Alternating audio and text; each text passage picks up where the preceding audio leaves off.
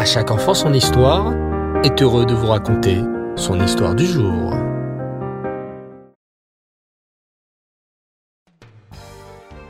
Bonjour les enfants, Bokertov, content de vous retrouver, j'espère que vous êtes en pleine forme. Baou Hashem.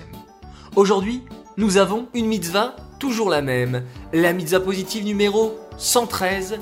Il s'agit du commandement qui nous a été enjoint d'accomplir toutes les lois de la vache rousse, de sorte qu'elle soit prête pour les procédés nécessaires à la purification de celui qui est devenu impur au contact d'un mort. Hier, nous avons expliqué comment choisir la vache rousse. Aujourd'hui, nous allons expliquer ce qu'il fallait faire une fois la bête choisie. Les Ikné Israël, les anciens du peuple juif, se réunissaient sur le mont des Oliviers, puis le Cohen venait avec la vache rousse. On préparait une table et du bois. Puis, on attachait la vache rousse et on lui faisait la shrita. Le Cohen récupérait le sang en aspergeant sept fois en direction de la porte du Beth Amikdash. Après avoir aspergé, on allumait le feu de bois, puis on brûlait la vache rousse.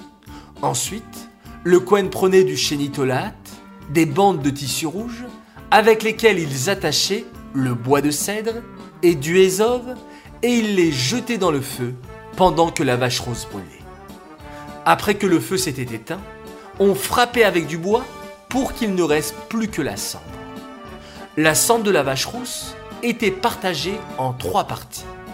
La première était gardée dans le Beth Amikdash comme souvenir pour toutes les générations. La seconde était utilisée pour les Kohanim qui devenaient impurs.